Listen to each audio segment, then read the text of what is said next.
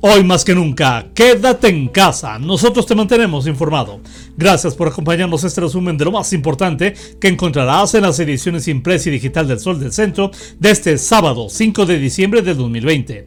En la información. Aguascalientes registró este viernes una de las cifras diarias más elevadas de contagios diarios de COVID-19 detectados por el sector salud a través de pruebas PCR, al dar positivo 80 pacientes que se sometieron a detección de la enfermedad.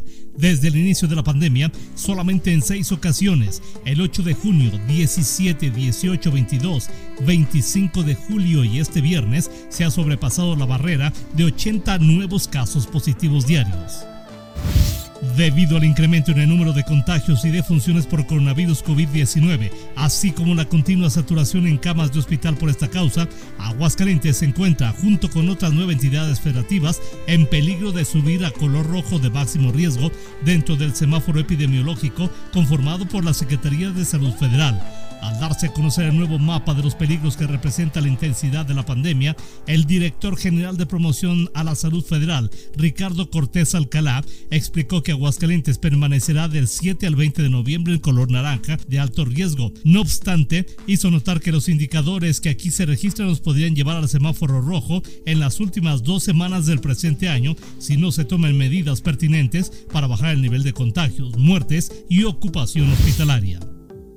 Con el arranque de la construcción de 24 kilómetros de tramo estatal, Aguascalientes consolida el proyecto de libramiento carretero poniente que consta de 45 kilómetros y que estará concluido en diciembre de 2021. Así lo dio a conocer el gobernador Martín Orozco durante el banderazo realizado en la comunidad La Escondida de San Francisco de los Romo. Ahí, el mandatario destacó que proyectos como este tienen gran trascendencia, por lo que su administración impulsará obras que permitan aumentar conectividad y competitividad competitividad de la región del Bajío.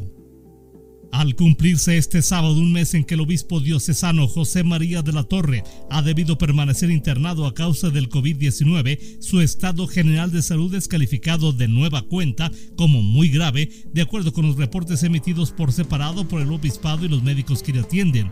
Lo anterior, luego de que en el transcurso de la semana presentara una mejoría en su estado de salud general y una recuperación de su capacidad pulmonar, que fue incluso calificada por personal médico como asombrosa. Este viernes, el vocero de la diócesis de Aguascalientes, Rogelio Pedrosa González, dio a conocer que el jefe de la Iglesia Católica en Aguascalientes se encuentra muy grave dentro del Hospital Miguel Hidalgo, donde fue llevado para ser tratado por los daños provocados por el SARS-CoV-2. El secretario de Turismo de la entidad, Humberto Montero de Alba, dio la bienvenida a Viva Aerobús y encabezó la inauguración oficial del vuelo Aguascalientes-Cancún que opera esta aerolínea, con lo que se amplía la oferta aérea y se fortalece la conectividad de la entidad. El titular de Sectur dijo que la llegada de Viva Aerobús a la entidad es una muestra clara de confianza que la iniciativa privada mantiene en Aguascalientes a pesar de la difícil situación que se vive por la pandemia. La alcaldesa Tere Jiménez hizo entrega formal de los vehículos nuevos a los dos ganadores del sorteo cumpliendo con el corazón Aguascalientes predial 2020, realizado el pasado lunes 30 de noviembre como parte de un evento que por primera vez lleva a cabo el municipio en beneficio de los contribuyentes cumplidos con el pago de su predial. Durante la premiación realizada desde el CAM y que se transmitió en vivo a través de redes sociales, Tere Jiménez hizo entrega de las llaves de los vehículos a Humberto Aguilar Mireles y Juventino Reyes López, ganadores del sorteo, a quienes felicitó y agradeció por el pago puntual de su predial, ya que con estas aportaciones realizadas por la ciudadanía se llevan a cabo obras de infraestructura, servicios, programas sociales y se brinda además apoyo a la población que más lo necesita. En información policiaca, un trabajador del volante que se encontraba en calles del fraccionamiento Villas de Nuestra Señora de la Asunción dentro de su unidad fue abordado por dos sujetos que con lujo de violencia lo encañonaron con una pistola de plástico para despojarlo de sus pertenencias. Los hechos ocurrieron cuando oficiales de la Policía Municipal de la capital realizaban su recorrido de vigilancia sobre la avenida Valle de los Romero, al momento en que fueron alertados por un hombre que había sido víctima de un atraco por parte de dos sujetos que portaban esta arma de juguete. A pesar del operativo implementado y como siempre, no se pudo dar con los ladrones.